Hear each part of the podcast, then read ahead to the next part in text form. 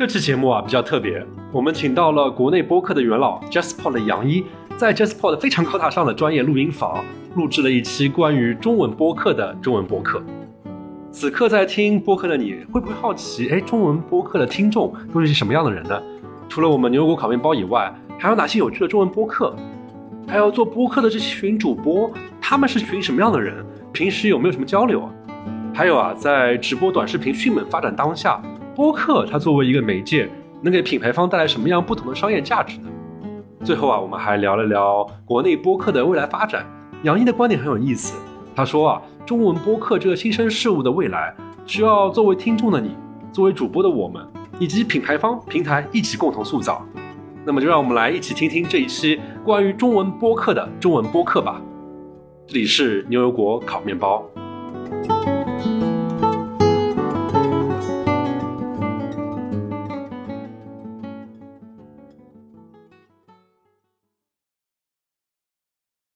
噔噔噔噔噔噔噔，JustPod，各位听众，你们没有走错，这次还是牛油果烤面包的一期节目。但是呢，我们非常非常非常荣幸的请到了 JustPod 的首席运营官杨一，给我们来讲一讲播客的故事。大家欢迎！天哪！好，跟各位打个招呼，大家好，我是杨一，然后非常感谢 Sean 把我拉到了牛油果烤面包节目上来。哎呀，非常荣幸啊，蹭一下流量。没没没。哎，所以可以跟假使有朋友不知道什么是 Jazz Pop，比如说有些北方的朋友不知道什么是 Jazz Pop，是吧？他们可能知道知道日坛公园啊。OK，可以大家简单介绍一下 Jazz Pop 他做什么样的播客嘛，和包括什么时候成立啊之类的。OK，Jazz Pop 就是一家播客公司，然后呃，我们现在其实对外更多的一个呃会强调。要的身份是我们是一家企业音频服务商，对，然后但是我们可能被更多的听众认识的一个身份，是因为我们旗下有很多可能大家听过或者是可能比较熟悉的一些节目，比如说忽左忽右啊、杯弓蛇影啊，然后像我以前主持的去现场啊等等吧，就是这些，然后也有一些比较新的节目，比如说每个月总有那么几天，或者是三姑六婆，这些都是我们旗下的节目，所以就是嗯，这些节目是被大家。可能熟知的，就是你刚才说的，可能听日坛、听大内的那些听众，他可能知道的是忽左忽右，对。但是可能很多听众的确对 JustPod 是什么是没有那么直接的概念的，对。然后这家公司是一八年成立的，所以到今年也有五年的时间了。大家可能对那个魔性的男生 JustPod 非常熟悉，对，那个其实就是我们的我们的合伙人王池，我也不知道他从什么管道找到了一个。就就是真的是老外的一个声优，就配了一下。哦，你们还是专门找了一个声优做了这个声音啊？对啊，对啊，那个是一八哎一九年的下半年的时候。对，OK OK，像 JustPod 有很多优秀的播客节目吧。我觉得作为听众来说，我也是他他的听众嘛。对我来说比较好奇，就是你个人，比如说觉得比较有意思的一些选题也好，一些节目也好，能够讲一下大家一些比较有趣的故事啊。OK。我觉得 JustPod 呢，因为现在节目分成两种，然后一种是原创节目，一种是给企业做的节目。然后我其实过去两年的工作，其实更多的是跟企业的博客相关更多。然后原创博客，第一，我自己的节目几乎就不做了。是对，在现场，你好意思叫在现场吗？那个节目对，那个节目现在就是，呃，原因很简单，因为那个节目没有很稳定的商务，所以就已经变成了一个利欲熏心的，对，就会做的非常意兴阑珊，因为这个东西就是。我觉得对于一家公司来说的状态，跟很多个人创作者的心态是很不一样的。因为我们很简单，就是我觉得你的听众应该大多数都是打工人。呃，不一定，不一定是吧？也有老板 是吧？是。那老板可能更懂这个心态。呃老板，老老板欢迎给我们来任何赞助。对，我还我还我还想尝试从一个就是特很打工人的视角看这个事儿，就是你就自己想，你就想想你自己的状态，对吧？你现在你在一个 team 里面，你现在手里你现在忙的要死，然后呢？你手里握这些项目，好歹他能赚到钱，那你会觉得你这个东西做的是有价值的。如果今天塞给你一个东西，它要耗费你六个小时的工时，可是你又明确知道这个东西不赚钱，那你的你会以什么样的心态去面对你手头这份工作，对吧？就是这。用爱啊！真的有打工人会用爱来 会用爱来标榜这件事，我是不相信。然后，所以呢，我觉得其实就回到你刚才说的，就为什么我这两年做的会不多。第一个跟我在这家公司的角色有很大的关系，因为我本身现在是 C O O 的这个角色，就可以不需要涉及到内容。然后第二个就是我自己的节目，如果它没有商业变现的话，其实不是说我自己怎么样，而是说当我跟我整个链路上的每一个环节的人，包括制作人、包括剪辑，他们打交道的时候，我觉得大家。也许或多或少心里会有这么一个，就是有这么一个想法，就是做这干什么？对，就是这个东西不赚钱，可是它要耗费我的时间，那耗费我的工作。那如果当有大量商单忙得要死的时候，我还要去捡一个你的这个东西，为什么不用这个时间睡觉呢？所以我觉得从这个角度考虑，我也会低频的更新一点，就是我不觉得就不要给他们添麻烦嘛，因为我从老板的角度来说，我就会这么想这件事，就是不要给大家带带来麻烦，对。然后，anyway，所以就是回到你刚才前面问那个问题，你说选题什么东西，我会觉得原创播客，其实我现在其实真的不是很熟。为什么？我告诉你，去年《忽左忽右》这个节目，它呃下半年的时候，因为它能赚钱，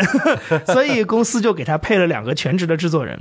所以现在我能。很清楚的看到是每个礼拜一的晚上，陈老板会拉着两个制作人在他的那个透明的大办公室里去给他们开会，就是选题会，就是说近一段时间的互动会有的选题是什么，然后大家的手头正在做的这些项目单集或者是一些什么项目的进展怎么样，然后最近有哪些资源进来，就比如说随便说，可能出版社最近又推了一些什么作者或者是新书，然后看看哪些选题是可以做的之类的，所以他们是有一套。我觉得很清楚的，就是做选题的一套机制。这听上去也是一个比较偏商业所驱动的。我觉得它不是偏商业，我觉得它就是一个正常的，类似于以前媒体编辑部的那种的一个运作方式。就是大家每周要开个周会讨论选题嘛，嗯，对，然后选题定了之后就开始做嘛。然后有些是短期的选题，可能赶着下周就要做；有些长期的，有些可能要等什么之类的。但是反正就是都把这些东西都安排的很清楚。所以那那个会我是不用参与的。所以现在他们的选题是怎么出来的，我已经不知道了。那早年呢会不太一样，因为早年我觉得跟现在大多数的播客的状态是像我们这样业余播客是 对比较类似，就是说 可能更多的是基于我们自己的朋友圈或者是我们感兴趣的话题。那我觉得其实互动会倒是有一些是可能这么多年没有变过的，太多的都。第一个就是说，我觉得陈演良个人他的。他个人的趣味跟对内容的判断，在这个节目当中始终发挥了一个很重要的角色。所以我最近有注意到很多听众会说，他会发现《忽左忽右》是一个不太怎么追热点的节目，但是他的选题都还有点东西。我觉得这个就是这个的结果，就是说，对，基本上《忽左忽右》不太因为有什么热点去赶着做节目，呃，除非刚好碰到了。我们也做过一些，像当时硅谷银行什么的，但是那些我觉得都是赶着做到了，因为像洪浩，我原来是在一财本来就跟他认识，所以那就比较好去连接这个资源就过来了。但是大部分互动会做的节目都是按照自己的节奏在走。嗯哼哼。那像你自己负责的一些跟商务相关的一些播客的话，一般来说大家会觉得，哎，这个好像传统意义上来说跟他们企业相关的一些内容吧，就是很恰饭的那样一个东西。那像播客的，我看那一听其实有做了很多很优秀的几个单集吧。就是从你这个角度来讲，你们平时会怎么去想？说，哎，我们找到什么样的角度、什么样的话题去帮助这样的一个呃甲方吧，来讲讲叙述他们的故事。我们一般如果给我们的客户去提供服务，说帮助他做品牌播客的时候，有一个首先有一个非常重要的前提的理念是，你本身得做一个内容。而不是把它当成一个长广告或者是一个类似于这样的一个心态去看待它，呃，因为它的逻辑是，第一，现在中文播客的节目数量应该就差不多三万档左右，那它其实相比较英文的节目供给，英文好像是一百七十万档，现在是啊，那差两个数量级，那是零头的都不到的，所以它的内容供给其实是极其匮乏的。那在这样的过程当中，其实有非常非常多的内容是，就有大量萝卜坑需要去填。就我觉得听众虽然我能感觉到，可能现在有很多的听众会抱怨节目听不过来，但是相反的一点是我反而会觉得很多听众，就我会觉得听众的选择不够多，因为你可能播放列表里确实关注了很多节目，但可能它是类似的，比如说清谈类的节目啊，或者说是呃，比如说你可能呃列表里有好几个泛文化博客，嗯。或者有好几个这种，比如说以女性议题主导，然后陪伴型的博客，对吧？就是你可能有好多这种类型的东西。那像牛油果这样的博客呢？你们有点分散，我觉得，就是你们的话题有点散。是是是，对。毕竟是一个非专业播客。嗯，我当时我当时在苹果播客看了你们这个节目的时候，首先是勾起了我的食欲啊，因为你们的那个封面也是个吃的嘛。是是是，对我就觉得啊，牛油果烤面包，感觉这个主播好骚啊，就是什么东西啊？为什么起了个起了个这个名字？就是是你起的吗？不是不是，就当时我的感觉就是啊，这个蛮有意思的，就是它有一点意境。啊，但是呢，你又不知道他到底在聊啥，所以就是你要，所以我就说他很骚嘛，就是犹抱琵琶半遮面的那个样子。对，然后就是你如果偶尔听一听，你就会发现他话题其实蛮散的。然后更多的，我觉得是基于主播的经验跟你们感兴趣的东西嘛，近期感兴趣的东西在做。对，然后但是说回来，就是说我们给我们在跟企业讲的时候，就会跟他说，那其实中文博客里有很多的内容，其实根本就没有人设计，就很多的话题都没有人，话题和形式，甚至是垂类，就是这个垂类可能都没有人做过。那如果你觉得你在这个行业里面资源非常多，你又所有的品牌都会认为自己是行业的领军的时候，那你不妨把你的这个优势用在这里，就是说你真的给听众提供一个啊，现在中文博客里还没有，但是你特别擅长的。内容就像耐克是作为一个运动的博客，对对，就是说类似于这种思路，所以呢，这个我觉得是我们如果帮企业去做节目策划的第一步。其实我我会认为这个，哎，说实话，我觉得个人创作者可能也有一点参考价值吧。虽然我觉得大家的站位不一样，可能你相比较企业没有那么的功利，我觉得大部分创作者可能现在还是把个人创作者还是把博客当成是。逃离这个世俗生活的一 一扇一个天窗，对吧？就是那肯定还是有很多个人的这种想要表达或者想要释放的东西，一定是放在更优先的。但是呢，你要考虑的另外一点，就是为什么我会觉得企业的思路有的时候是可以大家借鉴的，或者是像那个 NPR 的书里面其实也有提到这个事儿，就是说。你前面划清楚一个目标还是蛮重要的。我们一般会告诉我们的客户，就是会问他，或者说我们会给他大量的案例去帮助他思考一件事，就是你到底要把播客放在你公司的什么位置？它对于你是一个什么样的价值？它能给你带来什么？你之前要把它定清楚。嗯，虽然有可能它给你很多超预期的东西，但是我们先把预期设定好，这样，然后我们所有的东西先按照符合预期的标准去做。那至少就不会出现到时候是低于预期的情况，因为有的时候低于预期是因为预期本来就没设定好。然后这样的话，我觉得从听众角度来讲，有一个问题，至少我自己还是挺好奇，就是现在能够触及到平时的用户的那媒体这么多，其实像短视频啊、长视频啊，然后文字啊、公众号啊这么多这么多，那么。从播客的视角来说，它能够帮助企业什么不同之处呢？而且从播放量的数据来看的话，肯定是大家可以看到，就是跟什么几千万、几百万的那种数字是不能对。所以，我我们我前面就说，其实帮助企业去想清楚这个角色很重要。播客肯定不是一个拼量的媒介，所以所有基于流量的概念，我认为都不是播客最擅长的，也不会是我们特别希望企业去从这个角度思考的。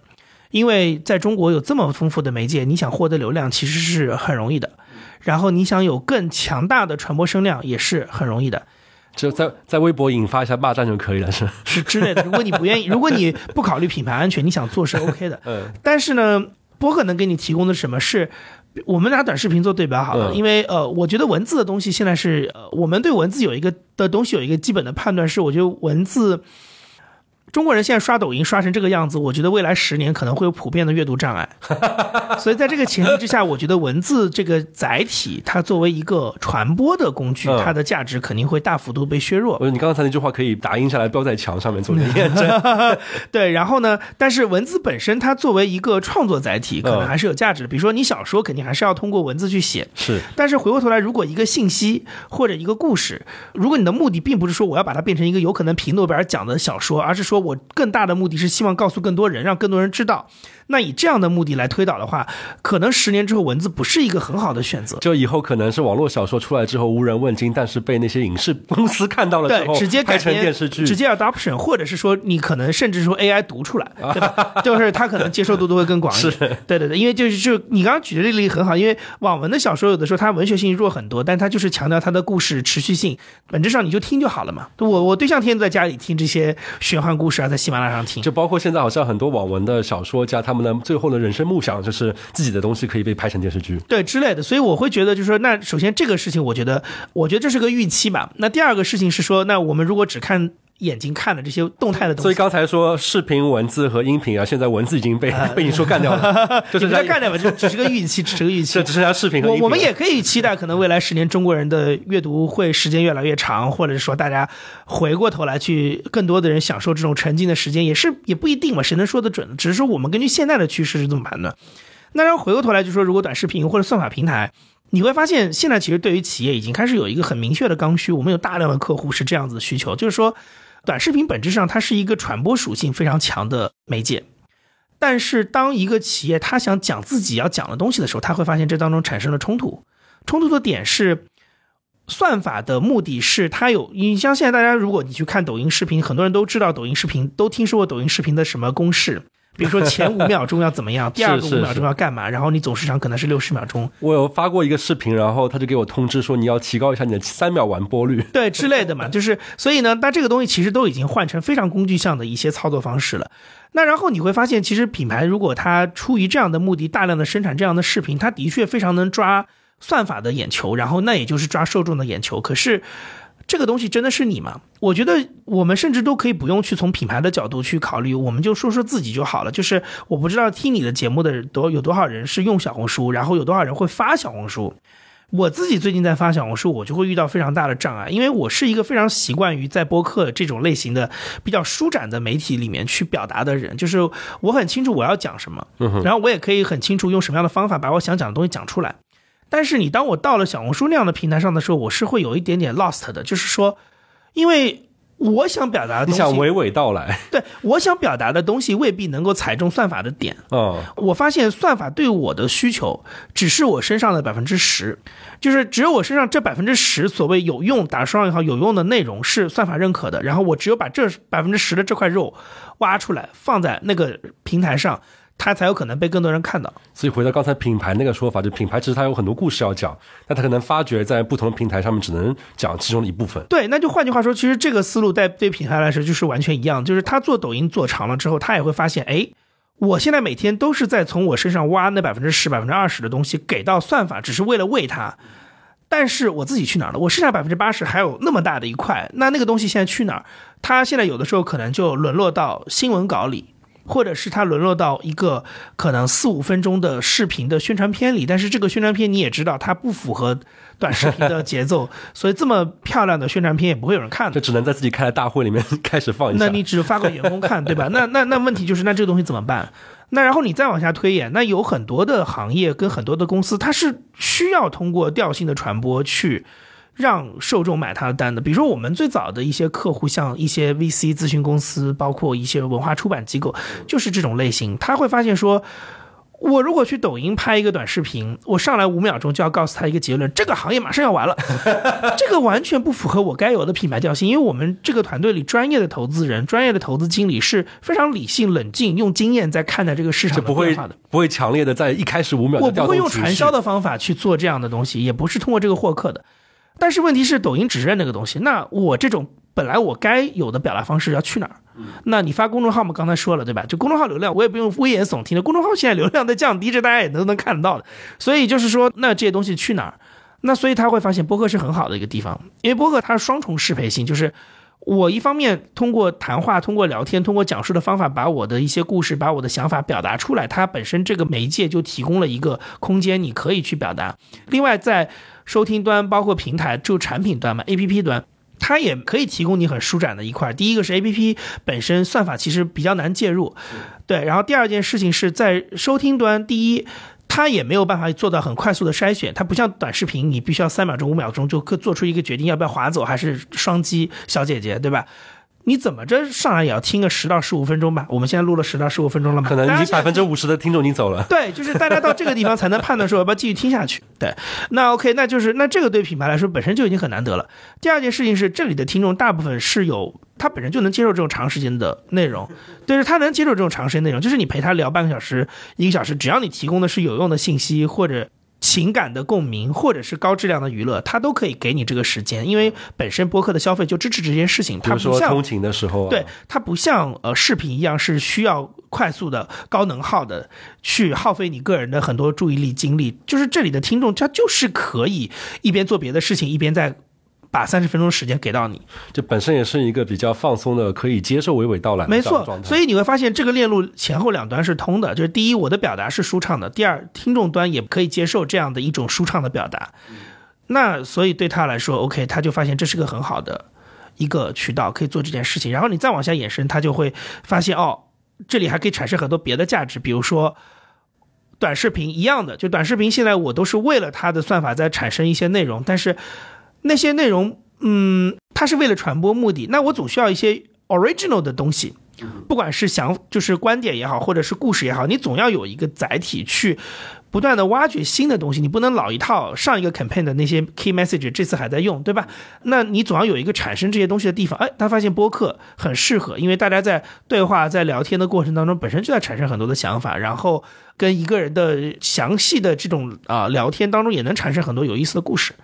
那它就变成说，哦，这些东西产生之后，哎，我也可以把它转化成别的。就一方面它可以被听到嘛，另外一方面它它也可以变成别的东西啊，再去传播。比如说我下次再拍一条短视频的时候，我发现哎，这个故事挺好的，我已经在播客里发现它是受欢迎的，那我就可以再把它拍成视频或者写成别的长文章或者什么之类的。对，呃，最后就是当然就是关于说听众，就是也很重要嘛，因为就是中国的听众，中国的现在。这群博客听众，我觉得还是这个社会上非常有调性的一群人。赶紧夸，赶紧夸！一线城市的年轻人，或者像这样的海外精英。哎呀，真的。对，所以就是，呃，是，并不是所有的渠道都能抓到这群人了啊。然后更有一些，像因为我们一直在做调研嘛，你我们会更发现一些趋势，比如说，播客的受众很多都是算法平台的逃离者，他是不用抖音的。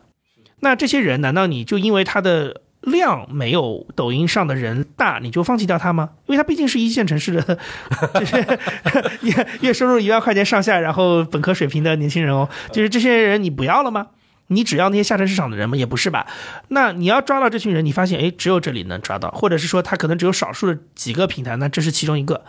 这个渠道是能抓得到的，那你要不要嘛？啊，所以我觉得有好多这些，就是刚才这一层一层推下来的故事，就变成是说啊，那为什么企业是适合来做音频的？它其实是有很明确的动机跟想法来做这件事情。所以总结一下，就是感觉一方面来讲，这个市场就话题和垂类方面是比较蓝海吧，因为有很多的话题其实可以留给。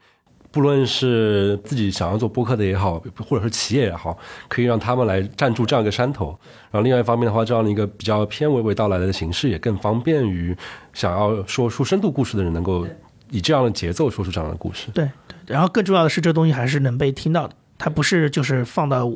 无尽的空气当中就自嗨，就它是可以被消费的。刚才我们聊到了一些在中国的播客的听众啊，然后我想再聊一聊在。中国现在做播客的这样的一群播客人，因为这也也非常巧啊，像五月份的时候，像 JazzPod 的举办了一个第五届 Post Fest 是吧？我也中文播客大会，我也非常有幸啊，然后来参与了一下，就发觉谢谢你远道而来，然后就发觉哇，其实大家可能比较熟悉的那些播客，大家都是有个圈子，好像那些制作人大家都相互认识，主播什么的，对，所以所以基本上现在国内做播客的是什么样的一个状态呢？有哪些播客比较多呢？比如说，刚才你提到说播客可能比较像，那么一般来说，现在国内播客比较流行的可能是有几个啊。OK，如果是从节目类型的角度来说，它可能分成几块吧。我们自己调研下来，第一个事情肯定是在苹果的分类当中，就是 Culture and Society 这个分类是肯定是最大的，就是文化、社科、人文这一块。这很多时候都是采采访一个大学的教授啊，或者是哪本书啊之类的。就是你现在能想到的，随便点几个节目，比如说文化有限啊、忽左忽右啊、随机波动啊，就是声东击西啊，就是大概都是这类的吧。对，虽然可能大家自己心中都觉得每个节目的定位是不太一样，但是它在整体或者是在有的时候其实是在受众的认知度上，嗯，这种所谓的泛文化的节目是肯定是最大类的，因为我觉得很多时候未必是说听众他喜欢听，而是说他。的供给在那个地方，嗯哼，就是听众他更容易接触到这类的节目。然后这两年有两个我觉得增长比较快的，一个就是你现在也在跨足的喜剧行业，写写信聊天会，就以闲聊为代表，对，以闲聊跟西坛路为代表啊，对，西坛西坛路的商务也是我们在做的，所以大家可以 西坛路的后期制作也是我们在做的，对，大家可以多多关注。然后。就是闲聊跟以西以闲聊和西谈路这类节目为代表，包括其实我觉得后面还有很多，包括很多的喜剧演员，他们会自己做博客，就包括猫头鹰实验他们做的那个不开玩笑。呃，应该这么说，就是以喜剧厂牌为单位做的这种，呃，以俱乐部当中的演员为主要参与者的这种，不管你是。闭门的对谈还是开放邀请现场观众的对谈，这个都算闲聊那一类嘛？那还有一些就是演员单独的，就这个其实是反而在美国是跟这个是一样的，就美国有很多的喜剧演员，他会把播客当成是我没有线下演出的时候，跟我的粉丝或者跟我的一些潜在的观众发生联系的一个维持联系的一个渠道。因为我觉得从喜剧这样或者单口喜剧这样一个角度来看，它也解决了一个痛点，就是传播的痛点。因为你会发觉单口喜剧有一个很大的问题是在于，你永远只能面对那一场一百个观众，对，或者是专场五五一千个观众。对，你的内容到底要放不放到网上去，其实是很纠结的一样的状态。是的，你放到网上去的话，那么你别人这场就到你这个场就就没有什么好看了。但同时的话，你又不放，那么大家可能不会认识到你。对，所以其实播客给这些喜剧演员提供了另外一种呃。表现方式，我觉得就是说，它跟你的那些精雕细琢写出来的段子是可以没有关系的，但是它又可以发挥你最擅长的，就是你的口头表达能力。对，所以就是喜剧类在国内现在增长的很快，然后国内现在有好几个嗯演员，像思文他们也都开了自己的博客。而且我我就看周围的朋友都特别喜欢这一类的博客，因为觉得特别放松，就是 for entertain，就是纯粹是为了娱乐消遣。就感觉今天一天被工作干完之后，在家里面可以这样听这个乐一乐，然后开心放松一下。对，就是高质量的娱乐消遣，就是所以就是这个是一类。那么，另外还有一种就是呃，所谓的泛商业、财经类的节目，现在也这两年也会多起来。一个是我们的好朋友生动活泼，他们做了很多生动早咖啡，对对对之类的。然后还有像刘飞他们做半拿铁呀，像一财做商业就是这样，就是他们有很多这类的。包括我们自己也做了一些像 GGV 的创业内幕，什么态度 Voice，什么长了早知道这些都有。所以就是说。这类的数量也在供给在增加，嗯，然后就是我觉得也跟今天大家很多内容消费的心态有关系，因为商业的东西的确有的时候离生活非常近，而且它很容易带来一些我觉得非常 这个词儿要出现了，打破信息差的东西，就是说它会产生很多明明跟你生活很了解，就跟你生活很近，可是呢你对它背后的逻辑不是很了解，所以它就会勾起你很。足的好奇心。其实长视频这边，我觉得好像最近几年也出现很多的账号做的比较火。其实半佛就是半佛对半佛仙人，还有 IC 实验室。然后像这，然后在播客里面已经做了很久的黄海老师，最近也在做短视频嘛。啊，对他就是拆解很多的他投过的消费案例啊什么的。所以我觉得就是，我觉得商业一定就是这个东西肯定是现在它是跟大的主流的这一套消费各方面或互联网的论述是一脉相承的，就是它是跟整个时代气氛是紧密相关的。有没有感觉好像第一财经？那些读者现在就变成新时代的听这些播客的，或者是好奇心日报的读者就变成现在听播客的人，所以就是说，那这个需求是在的嘛，所以他的节目供给也会变得多一些。但是我觉得，哎，所以我还蛮好奇，就是在国内，那么类似做泛商业的那些杂志文字类的内容，它现在什么样的情况？它的受众还在那边，还是在在萎缩之类的？我觉得现在如果你是说纸刊的话，其实现在就是这这一类的话，其实你说还有嗯，就是财新财经了吧？那其他的像一财一财杂志现在转成月刊之后，我觉得它可能也那本杂志也不是它最主要的一个渠道了。就是你应该这么应该这么说，就是它的前提是，我觉得原来的这些财经媒体或商业媒体这些内容创作的能力和团队都在，只是说它的渠道发生了变化。那你只是如果你单论说啊，这个纸质这个 print 就是这个作为这个渠道，它的销量，我觉得大家都差不多。但是呢，其实你如果说我们换到 A P P 或者甚至换到公众号上来看的话，那其实呃这些内容还是还是被消费。而且另外还有就是说，因为这些新的渠道里也产生一些新的团队嘛，对吧？比如说像啊类似像晚点这种，就是说它虽然背靠的是财经，但是它的内容可能更多的是通过公众号跟大家发生关系，像品玩啊、什么三十六氪啊这些。所以这些科技媒体被你归为泛？我觉得他讨论的是一是一个大的品类。我觉得大家在平常看这些商业。报道的时候不会分的那么细，嗯嗯啊，就不会说一财跟三十六氪之间有多大的差距，大家都是看的是出于同样的心态在看。我觉得就对大多数读者，对于投资人可能是另外一回事。那所以就是说，呃，这个的话，我会觉得，那这个消费的欲需求非常旺盛。我我不并没有觉得因为什么纸刊的衰落这些东西就不行了。财新不是最近刚刚还光荣榜说这个自己付费的订户什么突破了一百万啊什么之类的，就是还是有很多人会需要去看这个东西。这样泛商业的跟生活相关的另外一面的这样一些内容。对对对，或者是专业的财经信息。是是是。所以除了刚才提到的说泛文化。然后喜剧和商业财经，嗯，这是三个最主要的类。我觉得从呃量上，就是因为我们调研的时候，不仅仅是看说所谓平台的分类，也包括我们自己会去从用户的角度去看，他认为他听的东西多的是什么。那其实最终归结下来就这三块，但是人文类肯定是巨大的一块，然后另外两个都是新趋势，然后剩下的我觉得都会比较散。就包括故事啊，包括一些心理类的，因为故事 FM 史史蒂夫说之类的，因为你会发现这些节目，它我觉得不是没有人听，而是他可多人听了。对，不是没有人听，是因为它的供给量太少了，啊它不可能像另外前面那三个一样，就形成一种很明显的，就是很多人都在消费的。对，因为故事 FM 作为一个单体的节目，它的量是很大的。是，但是如果你把它抽离到一个品类去看的话，那只有这一档节目，你几乎可以认为只有这一档节目在稳定的做故事类的内容，嗯哼。那就是另外一个情况了。对，哎，那刚才我们从一个非常行业宏观的角度讲了这东西啊，那么从一个比较个人的角度来讲，就是做播客的人他是什么样的人呢？至少你像 p r o f e s s 都办了五届了嘛，那每年都在聚在相聚一谈，你觉得大家都是什么样的人？我用 Podfest 做一个指标来横向来来看，我觉得挺有意思的。最早的一届，一九年一月份，当时在上海办 Podfest 的时候，其实现场有几个很有意思的特点。第一个是有一半是老外，啊，都是老外，一半是说说中文的老外还是说英文的老外？呃，有说英文的老外，他基本上都是在中国长居的，一半是老外。因为我觉得播客文化，毕竟在那个年代看还是可能对说英文的人来讲是更习惯的一因为个消费 pod podcast 这样的一个概念，可能在美国西西方比较时间流长。对对对，然后你我们当时因为当时做第一次 Podcast China 的时候，是很明确的打出播客这个词。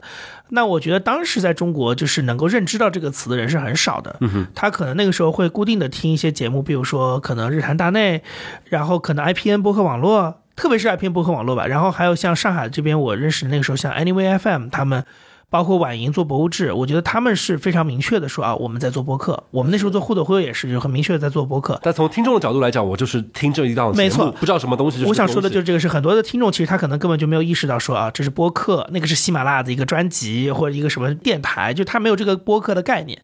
但是在当时，在英文端，这个是非常清楚的。就 Podcast 从 Serial 那时候一四年出来之后，就火到一一八一九年，所以大家对于播客这个词意味着什么非常清楚了。所以那那次反而我觉得那次我们的活动的嗯东西发出来之后，反而吸引了很多老外来。好洋。气啊！对，他会发发现哦，原来在上海还有一个就是能够讨论 podcast 的一个活动。那些老外是干嘛呢？有些是做播客的，有些就是纯粹听众。他们做播客是说在做英文播客，对，就是在做英文世界的播客的人，正好哎，上海有这样一个活动，对他们。对对对，没错，他们可能就是人住在上海，但他做的东西可能跟中国也没什么关系。然后呢，另外有一半是中国的，包括听众。然后有些听众我可能到现在还认识，然后就发现啊，大家这么多年一直在听。然后还有就是中文的创作者早年的一些，像那个时候艾哲是第一届就来了，艾哲就是故事 FM 的故事 FM 的创始人，然后艾哲，然后像那个时候，当时声东击西还不是许涛，另外一位主持人 Selina，她当时也来做嘉宾，然后婉宁当时也在现场，就是有很多中文播客的创作者都来支持这个活动，所以我觉得那个是一个比较，就是那个就非常能够现场的那个比例就非常能够反映当时中文播客的那时候那那个氛围会不会很奇怪？就是 中文播客一圈人，英文播客一圈人，不奇怪，我觉得大家融合的都很好。哦是啊，因为因为其实说实话，那我就这么跟你说，那你就能看得出来，其实当年做中文播客的人，我觉得第一他的国际观、他的国际视野是非常好的，他们的英文都挺好他。的英文都挺好，很多都有海外留学经历，然后大家对于播客的叙事也没有太多的本土叙事，都是跟。当时美国的那些流行的东西是相连的，而且你看，刚才我提到这几个人，包括像当时 Selina，包括像艾哲，其实艾哲自己也是听 NPR 的嘛，所以就是，然后 Selina 当时他们跟徐涛一起做《声东击西》，也是在硅谷做记者的时候，在美国做记者的时候，所以其实大家对这套叙事是完整的。就包括我自己平时听播客的时候，经常听到一个新的播客，听到那名主播聊着聊着说：“哎呀，我在哪里哪里留学期间怎么怎么样。”对对对对对，没错。所以那个是我觉得非常能符合。所以当年其实还不像后来说什么媒体人，就还没有这个概念。我觉得那个时候的特点就是第一个就是他们在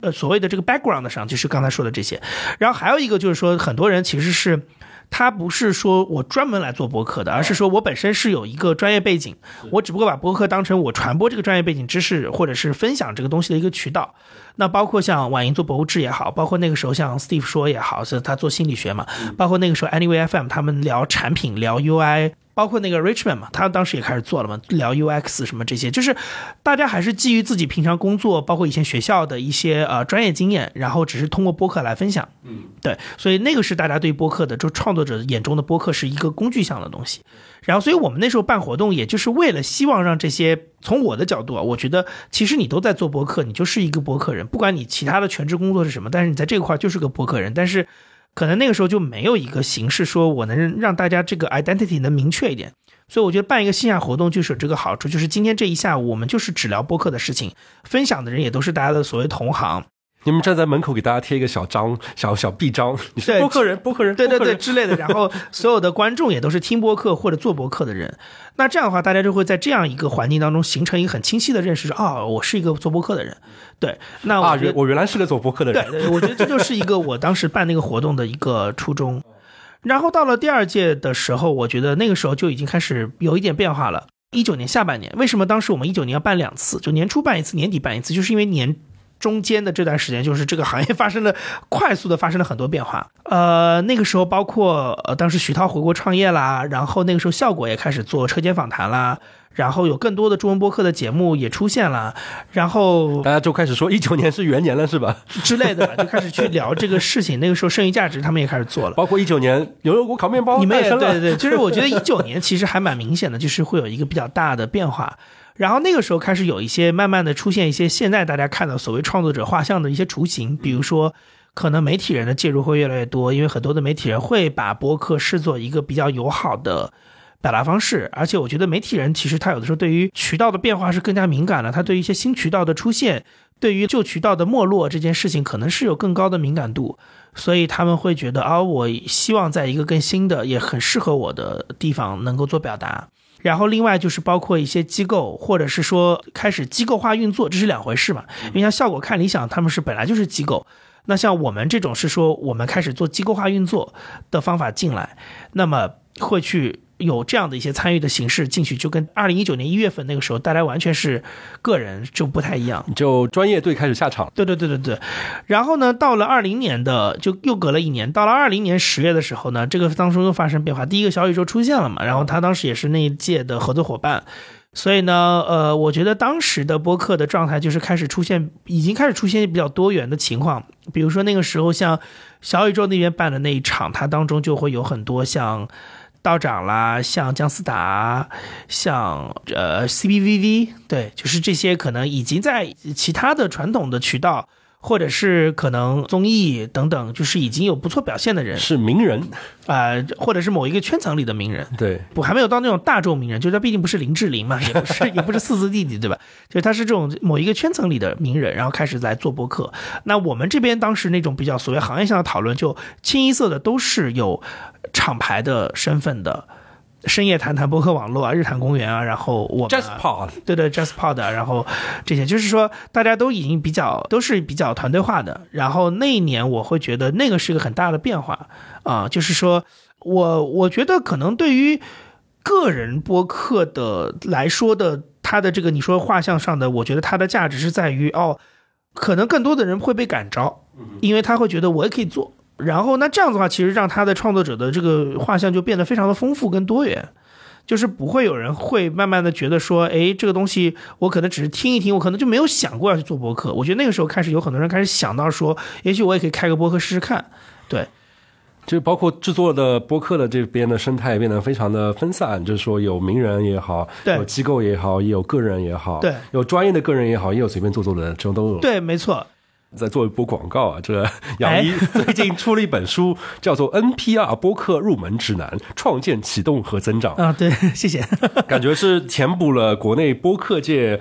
这样的一个指入门指南这本书的这样的一个空白吧，因为我感觉好像像我们开始做的时候有看本书叫做什么 Podcast for Dummy，就是感觉非常基础的一本书。然后当时非常希望说中文能有这样的一本书，能告诉大家播客很它涉及到了很多方面吧，包括选题啊、制作啊什么之类的。我们当时其实选这本书，想要把它引进过来做翻译，其实也是我自己，因为以前看过很多跟播客、跟 radio 制作相关的书，然后呢，你会发现它当中有一个非常。当，首先是大部分都是英文的，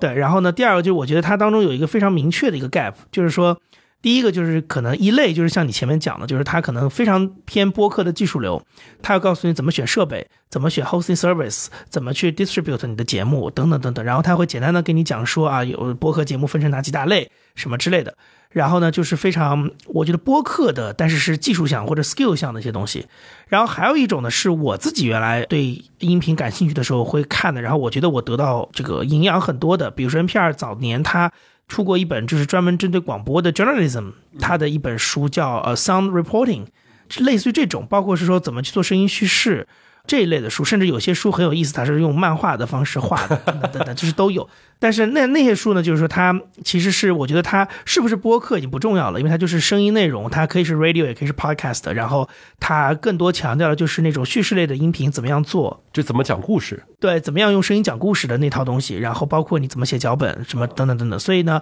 那个是对我自己其实呃帮助非常大，但是呢。你回过头来又你又会发现，他你往播客这边退一退，你会发现他有很多又没有照顾到的地方。比如说，他对于现在可能中文播客里面大家最容易上手的谈话节目，其实涉足不是很多。所以呢，呃，我觉得这个书是二零二一年六月份那个时候 NPR 当时英文版上市的，然后我可能之前早了几个月拿到它的就是一个手稿，然后我当时看完之后，我就觉得啊，这个终于找到一本这样的书，就是说它两边结合的非常好。就首先，因为 NPR 本身它是一个有五十年历史的广播机构，然后呢，所以它本身也就已经积累了非常多的声音内容创作的这样的一些经验啊，然后这些经验都是被验证过的，非常的扎实。但另外一方面，他这本书写的这个角度又是明确的，是从播客的角度来写的，所以他非常清楚的照顾到了，就是说怎么把他们原来这些丰富的制作声音的经验用在播客里，以及给普通的创作者使用。然后同时，他在这个过程当中也提到了一些，比如说技术层面上的事情。但我觉得他就不像很早年的那些工具书那样，他只是啪把十个选项给到你，对吧？就很像一个小红书的帖子一样，就是我给你十个选项，然后把他们的优缺点列出来就算了。它相反，更多的是会告诉你说这些东西它的。它在你整个这个生产链路当中的作用是什么？然后呃，你应该通过什么样的思路去考虑这个问题？然后最后再给你一些选项，甚至它可以不用给你选项，因为当你已经知道判断的标准之后，剩下的信息你去 Google 也很容易都可以找到的。虽然是 ChatGPT 看一下就知道。对，没错。但是 你知道它的目的是什么，或者是你知道怎么样去根据你自己个人的具体的情况去找到一个适合你的东西的标准，呃，这个思路它是在书里有的。那最后你只是要一个不一样的结果，所以我觉得啊，我觉得这个 OK。那这个书就当时看的时候，我觉得还挺兴奋的。虽然它的确在声音啊很多制作的经验上没有原来那些传统书那么的深，但我觉得真的是对播客的创作者来说已经很足够了，而且很系统性。所以我当时就开始就跟，因为我们那时候正好在跟 NPR 谈合作，我就说 OK，那要不要把这个书也放进来？然后我们在国内帮你找落地的出版社，帮你找好的翻译，把它变成中文版，所以就这本书就出来了啊。所以说，听这个节目的播客的制作人们，赶紧就买就是了。哎呀，又打了一波书是吗？这个到时候书的链接会贴在 show note 里面。所以我刚才在 我刚才你上来问我，就第一个问题，我想说，在听一档播客的人有多少真的关心播客这件事情？因为我觉得这个身份是不太一样的，因为就像很多的电视观众，可能他是不了解电视的。但是他会看电视，然后他可以每天消费电视。我自己一直觉得，可能对于普通的听众来说，一个媒介跟你的关系，你就是从当中得到你自己感兴趣的东西就可以了。就他应该给你提供的是这个，啊可能不需要你对他本身了解太多。反而是如果你需要去，比如说你的角色转成一个创作者，像你这样的，就可能稍微了解一点会有点用。对但是它就是有用嘛，它也不一定好玩，就是有用。对。那到了二零二一年的 p o f e s t 第四届的时候，当时我们你就看我们四个专场的安排，你就能发现啊，第一场文化专场就还是是鲁豫、朱宇杰跟道长。那那时候鲁豫还是纯听众，现在鲁豫已经是主播了，因为他在做吉亚达的博客，在做年终花束。那朱宇杰跟道长当时是有自己的节目的，然后你发现啊，鲁豫这样的一个我觉得更有公众识别度的人，也开始介入到跟播客有关的事情里来啊，然后戏剧类。一个大的 panel 对吧？毛东他们，然后当时他们三个人都有自己的博客《无聊斋》，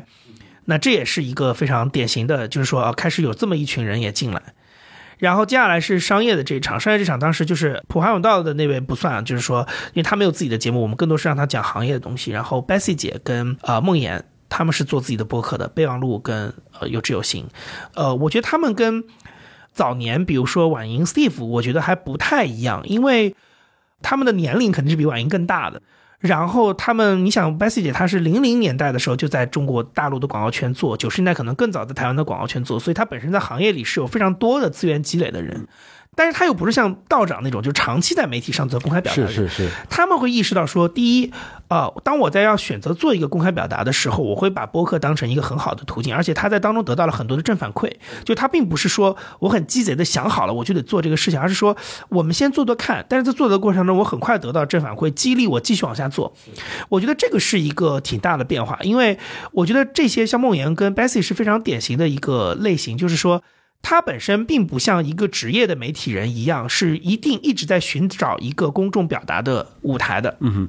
他可以有很多的嗯更跟他的职业贴得更近的表达方式，比如说一些投资人的论坛，或者面对这些 LP 去讲一些东西或者。发布一个商业报告，或者发布商业报告，他们有很多的一些表达方式，他不需要走到公众的层面，但是对他们来说，他们会认为说我在播客是一个很好的选择去做公众表达。嗯哼，它很适合我的调性，也很能够包容性去承载我的内容。它不像短视频，我要做很大的牺牲，形象上的牺牲，我要提高一下五秒完播率。没错，所以呢，这个就是一个非常大的变化。我觉得这个就已经开始跟大家传统上认为说啊，什么都是媒体人在做，因为太多的媒体来采访我的时候，都在问说啊，媒体人都在下场做播客什么。我当时都觉得就是这些观察都太旧了。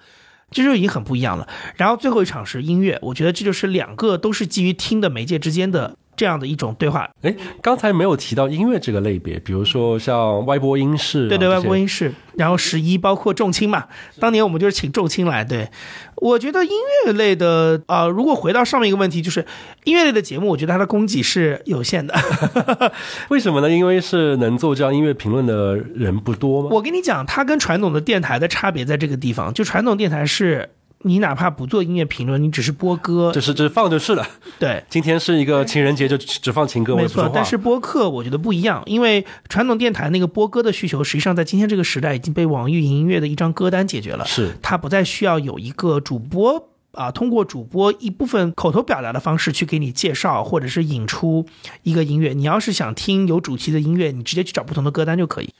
那然后回过头来那，它就会对于你的围绕音乐这个主题的信息输出提供更高的要求。要说一下创作背景啊，或者说是你至少要讲点东西出来。是是不管是干货或者故事，你总要讲点东西出来。所以你会发现，今天这个播客时代的音乐节目是呈现这个形象的，它不是说我简单的给你推歌，而是说我更多的在给你基于音乐去跟你聊很多跟这个东西相关的事情，包括我们做爵士群音谱，七米周来做，然后包括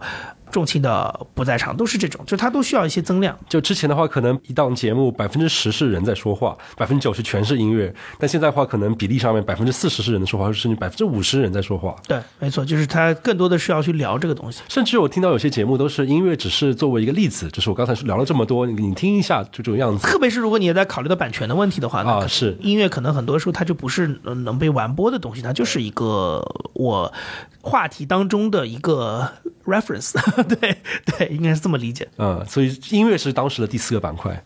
对，所以我就觉得你这个其实你就会发现它呈现出来的面相已经很不一样了，就是说它的维度非常的广，而且每个人在从自己的角度、不同的功能性的去使用播客这个媒介。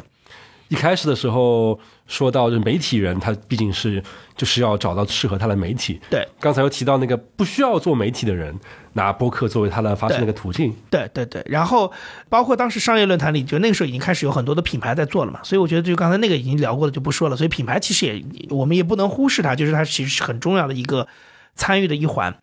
那然后你到今年，你就会发现它整个的维度非常的多元。我们今年在比如说有硅谷来的朋友也来参加了，对对，就是你就会，我们也当时在设计的时候也特别考虑到了各方各面，就是有这种传统的，就是你好像在听一期忽左忽右一样的 panel，或者听一期随机波动一样的 panel，、然后这些人也包括刘琴老师，他们也都在参与博客或者开博客。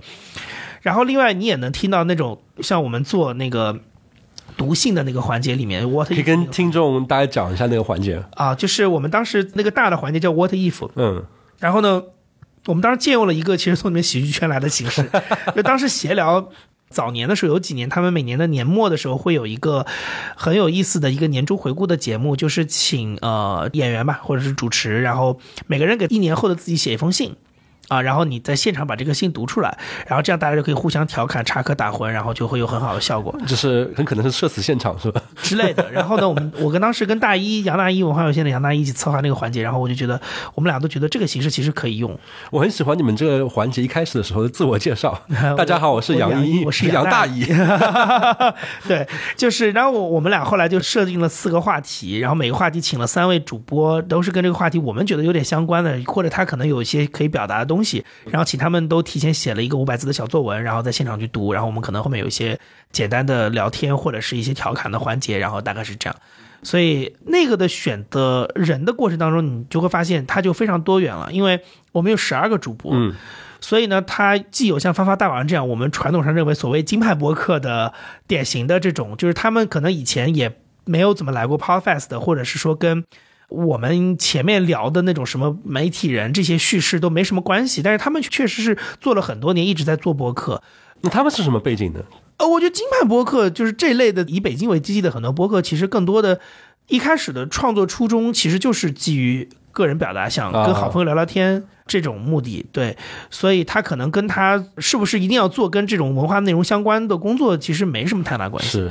但我们其实这次当中，你就会发现那十二个选择就是一个非常。我觉得非常广泛的一个谱系了，就是你会发现啊，这些人都在做博客，然后他们都是一份子，然后你再去看他的所谓的背景或者是所谓的出身，就都不一样。嗯，然后大家做博客的目的也不一样，然后把博客放在今天生活当中的位置也不一样。也有像艾哲这样，就是跟我一样全职在做的人，也有就是仍然是保持，就是我只有周六才会有空去管一管他的这种。所以我会觉得，就是这个就是现在的状态，就是他的。创作者群体从个人到机构到企业已经非常广泛了，嗯，大家都可以出于各种各样不同的想法来用到这个媒体，也算是一个圈层不断的成熟的这样的一个过程。对，我觉得多元化对于一个尤其是新的媒介来说是非常重要的事情，过早的固化都会是没有什么生机的，嗯。呃，刚才提到啊，就是像之前，比如说视频这边或者文字这边，你会发觉很多人在全职的做这样一件事情，甚至于都可能发展出 MCN 这样的一个机构来帮助人去全职做这件事情，因为这些媒体相对来说商业变现是一个比较直接的或者说比较成熟的一个方式。那么像播客。从你的视角来看，中文播客发展的时间也不是特别长嘛，大家的变现或者商业化的方法是什么样的？或者说，它是不是可以解释现在全职做这个事情人不是很多，因为大家也没有赚到钱？呃，我觉得这个行业的商业模式跟作为一个个体的博客的商业模式是不太一样的。你刚才我们两个前面在聊的时候，你说我如果聊博客是什么，这个东西有点太干了。但我觉得到这个地方的时候，其实我觉得需要先谈一下这个事情，因为我觉得后面在聊这个事情的时候，能够帮助。听到这儿的朋友能够去理解我们到底的主语在指什么？嗯，呃，首先是在我的理解当中，播客是音频节目。嗯，虽然它叫课，它的中文的翻译是课，但是它其实不是人，因为这个东西是外界很容易给播客带来的一个误解，就是说认为播客是一种基于声音媒介的 QL。嗯，但是从我的角度来说，就是你当然可以在一档音频节目当中产生一个个人属性非常强的 QL，但是。你不能否认这个东西本身是个节目，嗯，这就是能够解释为什么全网可能只有姜思达先生一位可以把他的播客叫姜思达，就是警护端会议非常火，然后翻书也很火，但是大家还是以警护端会议这个节目作为一个核心。对。它毕竟跟社交媒体的这种，就是说我就是个人的这个状态是不太一样的，嗯，所以呢，就是我觉得是一个聊的大前提，就是我们先把这个概念先弄清楚。那弄完了之后呢，我们在聊后面商业化的时候，它就会分成两块，嗯，就是你刚才说的是做这个东西的人，啊，是不是因为没有钱赚怎么样？那它就是一种，就这个行业当中的其中一块的变现，就是。个人播客创作者的商业变现是，但是如果你看整个行业的变现是另外一个故事。比如说我们公司做企业服务商这块其实是赚钱的，或者说它是可以有很多稳定的收入的。那是我们做一个自己的节目，同时我们又帮助企业做他们的品牌节目。我甚至可以先把自己的节目这个事先抛开来看，就是说我直接去为企业提供专业的企业音频服务，本身这个商业模式是能跑得通的。当然，它是个很传统的商业模式，我就是以一个服务商或者是 vendor 的身份出现，就相当于是之前。前文字情况下，才能帮帮他们运营公众号。就是任何一个行业都有供应商跟代理商这件事情，所以这这个是个很容易理解的生意。那我觉得在播客里，大家要注意到，就是它是有这一块的。虽然可能并没有太多团队在赚到这个钱，但是就是它是可有这个收入在的。所以你不能否认说播客没有商业化，或者说播客商业化做的不行，对吧？那然后回过头来，大家可能一定先想到的是那些人本身赚钱的情况。那我我必须要说，就是肯定是不能跟视频比的现在的情况。呃，我觉得其实这个东西原因非常简单，就是说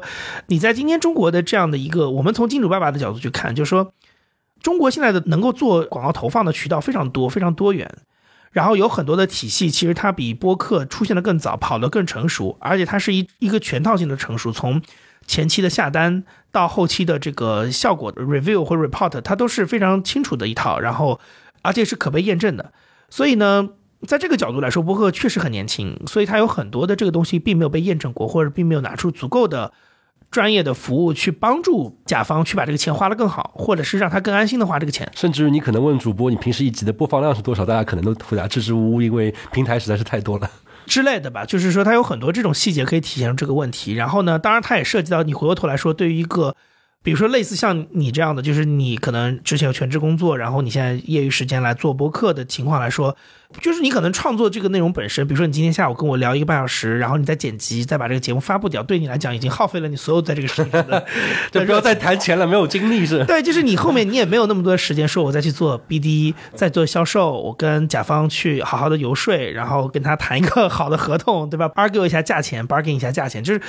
嗯，这这个东西可能对于个人博主来说，确实也是比较难的事情。所以我觉得它有很多很多的原因会导致你刚才问的那个问题，就是从从个人的角度来说，它的商业化一般。嗯，但是呢，不代表它不能做，因为我们其实公司现在，呃，我们其实二二一年二一年的可能年底之前，我们几乎就没怎么做过我们原创博客里的投放。嗯，就我们的所有的收入都是来自于企业音频服务这块。嗯哼。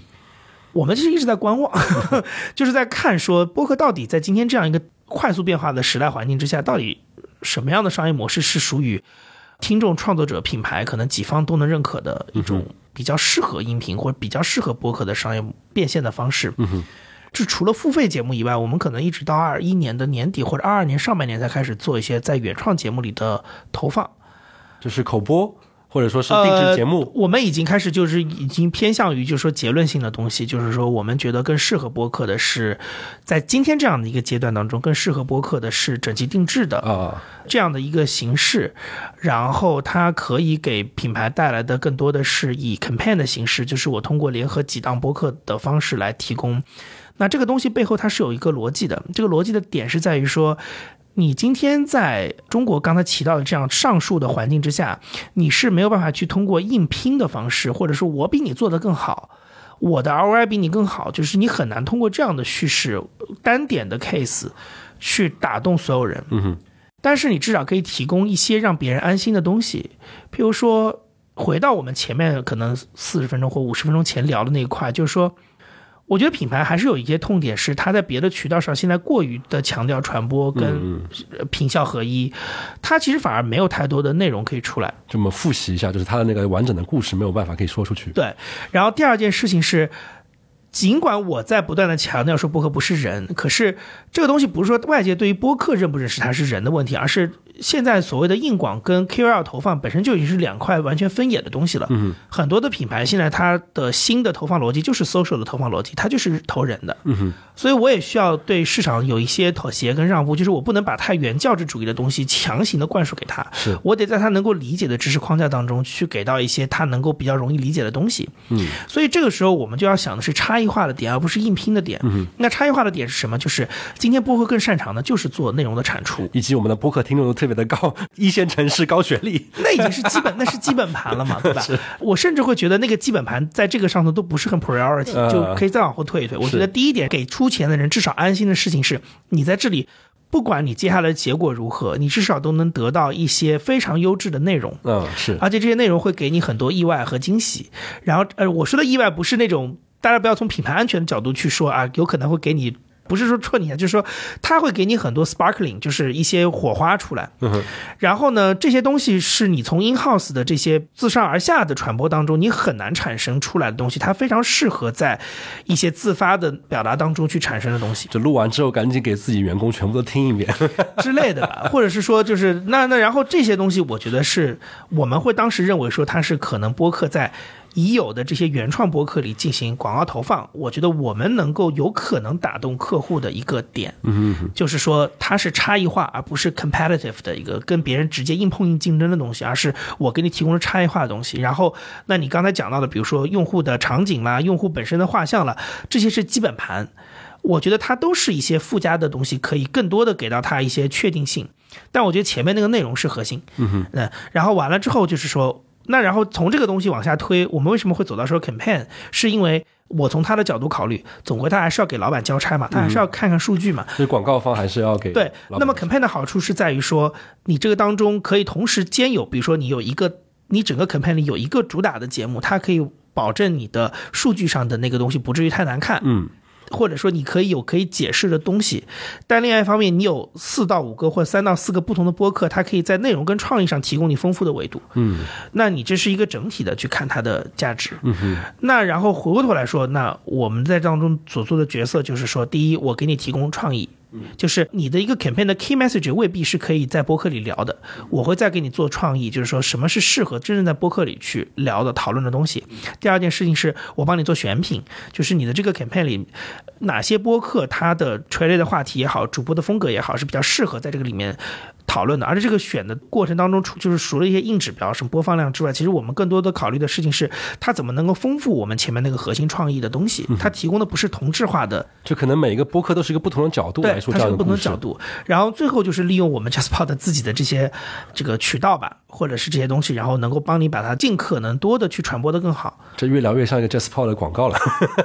就是，所以这就是我们在做的事情。是是所以是回到就是那是回到你前面提到那个问题，就是说那个人博主现在的状态，我就会觉得说，嗯，对于个体的来说，确实就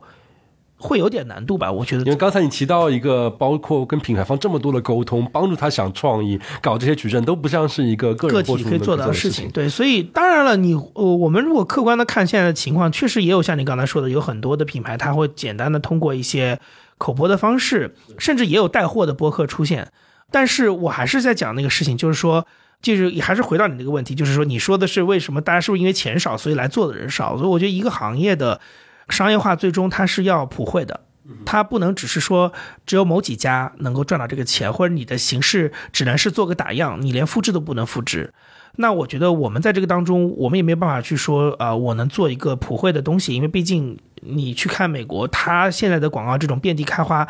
是一大堆人在当中做教育，不是只有那些做博客的人在做教育，是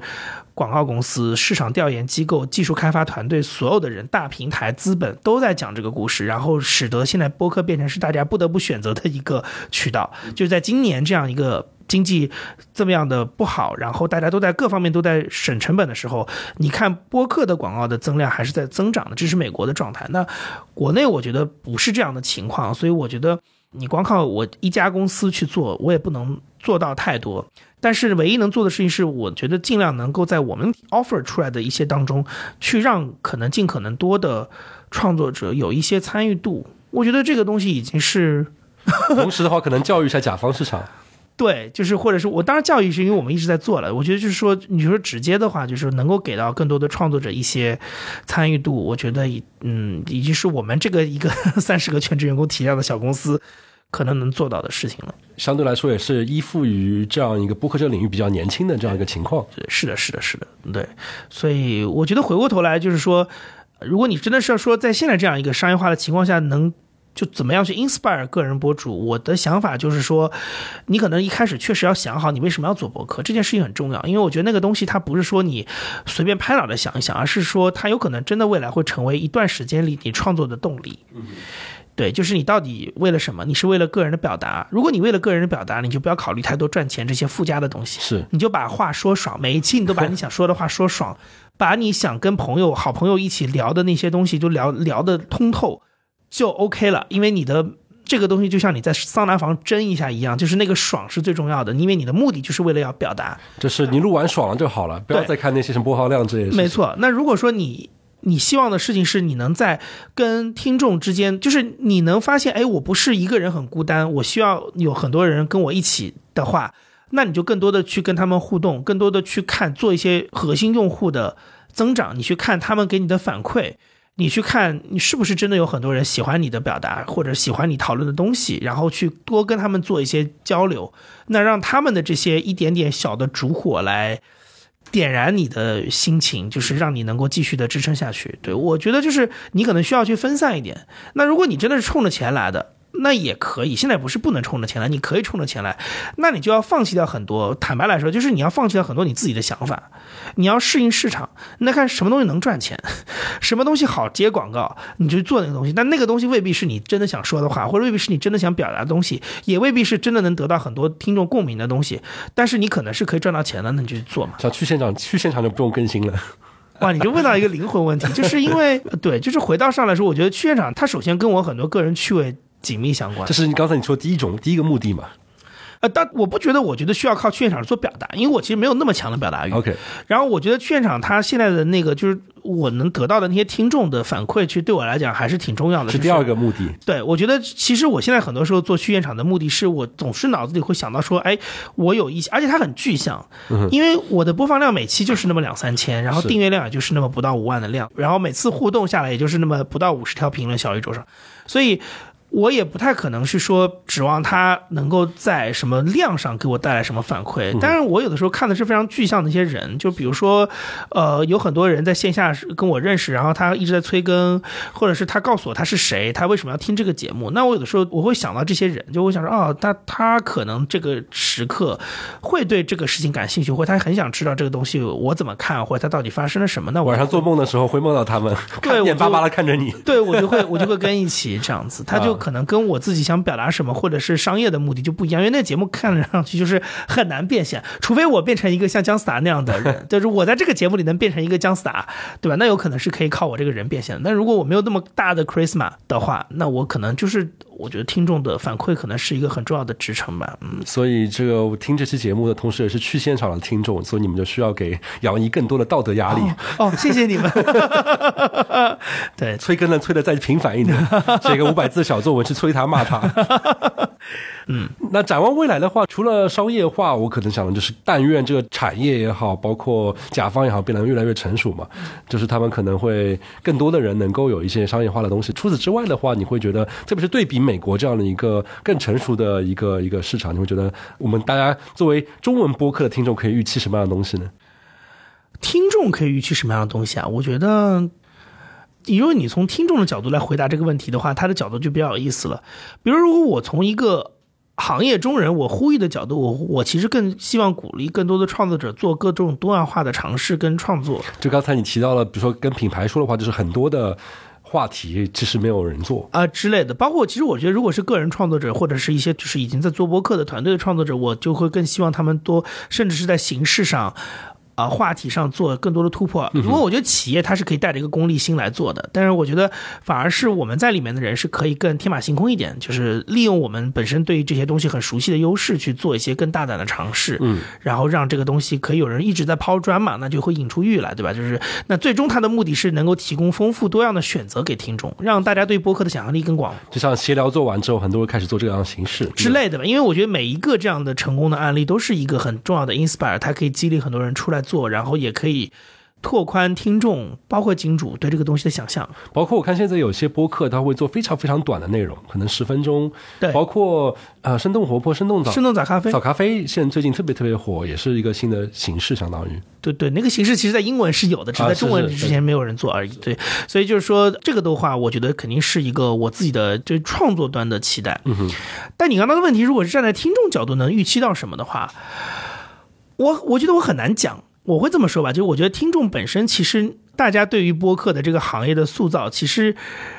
是有一份责任的。但是呢，这个话我也不想说的这么重，因为说实话，就是一个做媒体做时间长的人，如果你老把担子丢在受众身上，我觉得这个是一个非常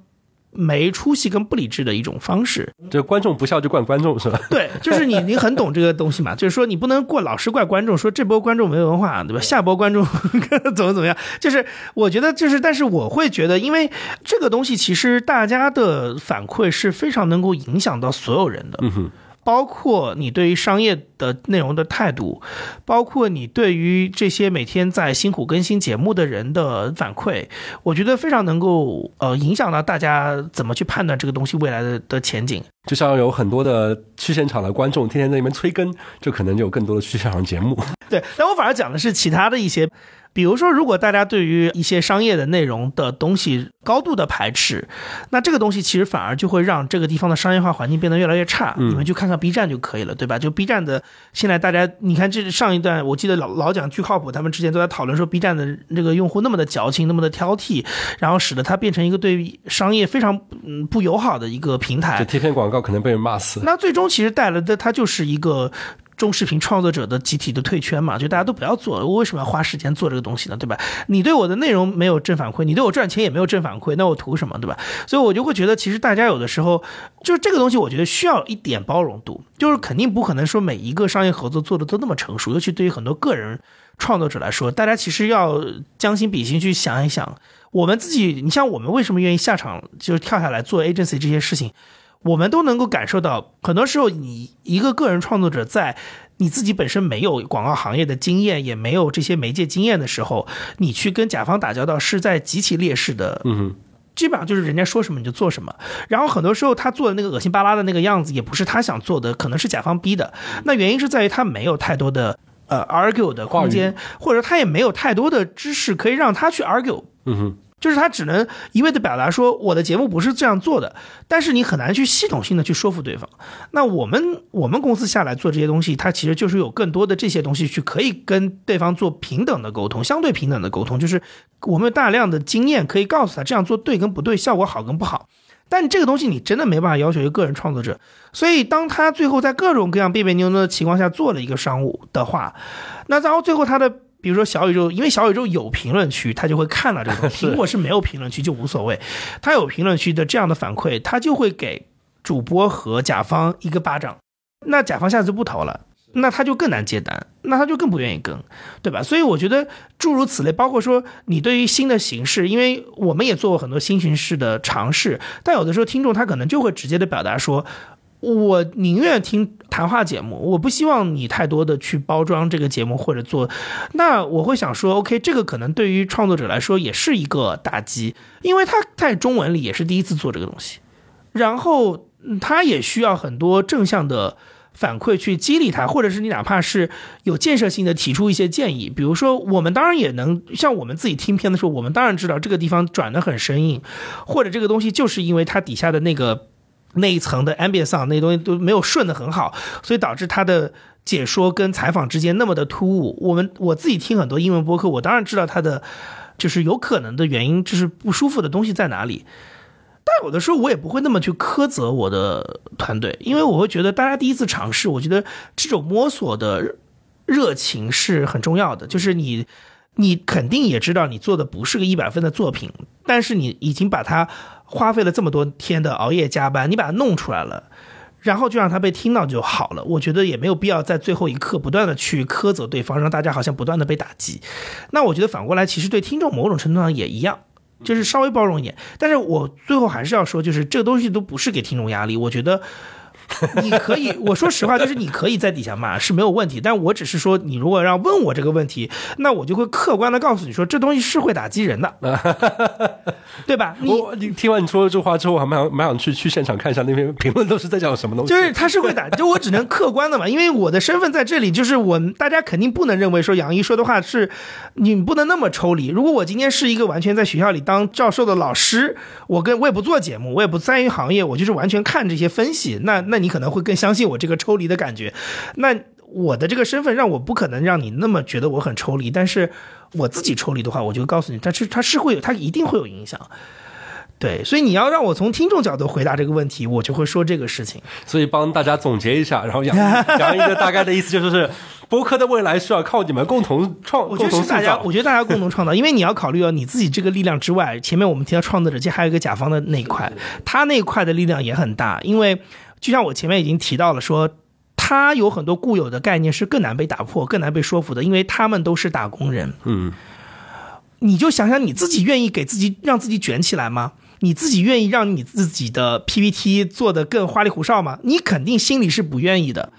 对他们来说是一样的。如果他有一套固有的打法，这么多年都是这样投放、这样合作下来的，我为什么要给自己出一个难题，加一个新媒介，对吧？我为什么要让自己重新学习，用一套新的理念来认知一个新的东西？这对于人性都是非常逆反的。我们只能把这个东西开放，就是可能更包容的去给那些本身就具有好奇心跟探索欲望的这样一些人，但是你不能要求所有的人都是这个样子。那在这个角度来说，当他没有办法完全的接受你的叙事或者你的价值，他可能自己也不听，他没办法理解你的时候，他也会变成另外一套力量来形诉他，因为你就会发现哦，比如说他就只盯着小宇宙的外写订阅数在投放，那。这个东西本身就会使得很多人会更追求播放量跟订阅数，他就会更做更主流的节目形式，包括争取引起骂战。对，这就会使得我们前我前面提到的，我对于创作者的期望就是多样化这件事情的路被戛然而止，因为新的形式是他更不知道怎么投。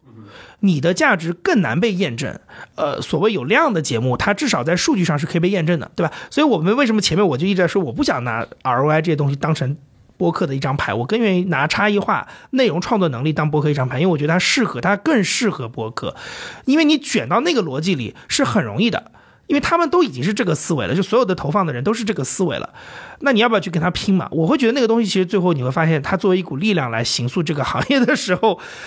它就又会使得很多别的这个，如果它是个多边形的话，它会使别的拼图出现一些形象的这个形状的变化，它是互相牵扯的，所以大家能做的都是把自己那块做好嘛。就我觉得听众就是稍微更包容一点，创作者就想象力更丰富一点。嗯，然后相当于是这个行业是一个非常早期，所以它的形塑都是要靠各方。你刚才提到的商家也好，创作者也好，我反而觉得他是走到我从我的角度，我觉得他反而是走到一个阶段。啊，就是以前很多年，其实我觉得，比如说 JazzPod，我们来向市场定义这个东西，它可能就是大部分人接受这个东西的一种说法，或者我们做了什么，它就是一个东西。现在你反而会觉得，哎，不同的人他都会，我们自己可能在这个过程当中也要去迅速的把握市场的状态，去了解说，哎，听众最近关心什么，品牌是怎么想的，我们的同行可能希望怎么样就。之前那个阶段就是这就是播客，对，以前我们可能更自信一点，就是我会觉得，因为大家对这个东西的意识都没有建立起来，但现在的话就是这些可能都是播客的样子。对，然后我反而会觉得，哦，我需要去看一下，我需要大家要共同来跳一支舞，而不是我在独舞。那我觉得这是个特别好的状态，所以我反而觉得它是走到一个阶段才会变成这个样子，但是它反而就会变成说，你任何一一方在当中用的任何一个力，都可能会给别的地方产生连环的影响，所以大家在。要一种乐观的，但是又要谨慎。至少我觉得你不要作恶的，这就好了，就 OK 了。感觉杨一老师现在在宇宙中心呼唤爱了。没有没有没有，别别别这样，别这样，我也不想这个样子。就是我只是觉得说，就是我觉得这个你要说真的，你要说走到这个访谈的偏向末尾，你要有一些什么未来向的东西，我觉得今天中国的博客已经走到这个环节了。但我还是蛮有信心的，因为我自己的观察，我觉得播客的至少听众也好，创作者也好，或更多听众吧，我觉得听众至少是我看起来在各种社交媒体上面最友善、最当然，因为播客有一个很大的门槛，你至少得有耐心听别人说话。是我觉得大家都是特别在这个社会当中非常稀缺的人，就是你愿意有耐心听别人说话就是你要骂的话，也是骂在一个小时的时候说的那句话上面。啊。对啊，至少你听到那儿了嘛，或者是说你你不可能像那些看微博的人一样，我上来扫一眼就开始骂了，或者我没有扫，我就看你发了我就开始骂，对吧？有很多是这种，他也不管你说的是啥，这个傻逼发了我就开始骂。对，我觉得以后小宇宙可以加一个功能，就是那个人开始骂的时候，你标注个时间戳他听到哪里，强制标注时间戳。小宇宙现在其实有一些机制啊，比如说你去看它的收听时长啊什么，啊本身就是一个可以检验的方式嘛。是骂你的人一看收听时长五分钟，你在骂什么？一小时都没到，对吧？是是是是，所以就是我我觉得就是大家其实本身都已经是呃很很好的人了，对。对，包括我自己做我们做科普节目的时候，有很多时候听众也会过来补充一些信息。然后包括就是聊一个相关的话题，他那个听众可能是正好这个领域的，他就会在我们嘉宾聊的内容之外再附加一些东西给其他人看，我就非常对。我记得当时我我跟我录那个锦湖端的时候，当时跟呃林月杰他们去聊他做那个蔡康永的那个访谈节目，哦，这八零后那传媒史，对对对，他他因为他今年做那个蔡康永的那个众生那个访谈节目的策划，然后我们当时就聊到。当时伟杰就提到一个点是，我觉得，哎，现在播客也可以提供这样的功能，就是他当时比如说要做魏延武这一类的呃人物的专业领域的翘楚的访谈之前，那他以前传统的可能就是去网上搜一些资料或者他以前的媒体报道，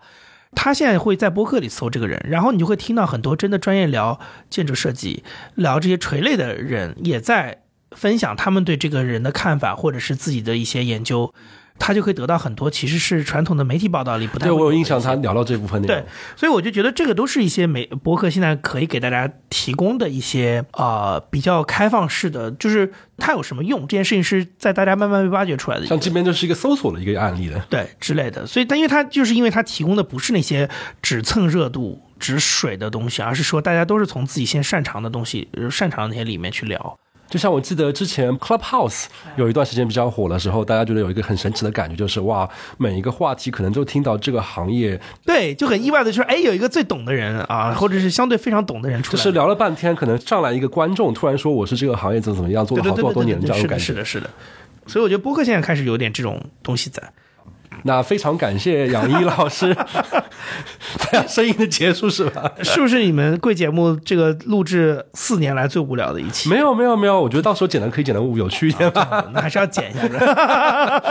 非常感谢杨毅老师今天跟我们聊了这么多关于中文播客的发展历史也好，大家的画像也好，包括至于未来，我觉得你的观点，我觉得真的非常好，就是它就是一个被真的是每一期听这个播客的人一同诉建的这样的一个未来。没错没错，嗯。那非常感谢，也非常感谢听众今天听我们聊了这么久播客的故事。那么最后再念一下，就是大家欢迎在各大平台点赞、转发，然后评论，然后包括刚才杨毅老师已经说过了啊，你说了负面评论会造成主播的心理阴影，导致会 会塑造整个中国播客行业的未来啊！大家评论的时候小心一点。然后包括我们现在也在继续招收志愿者，大家欢迎点开 show notes 相关信息。那我们后会有期，下期再见，拜拜，拜拜。Bye.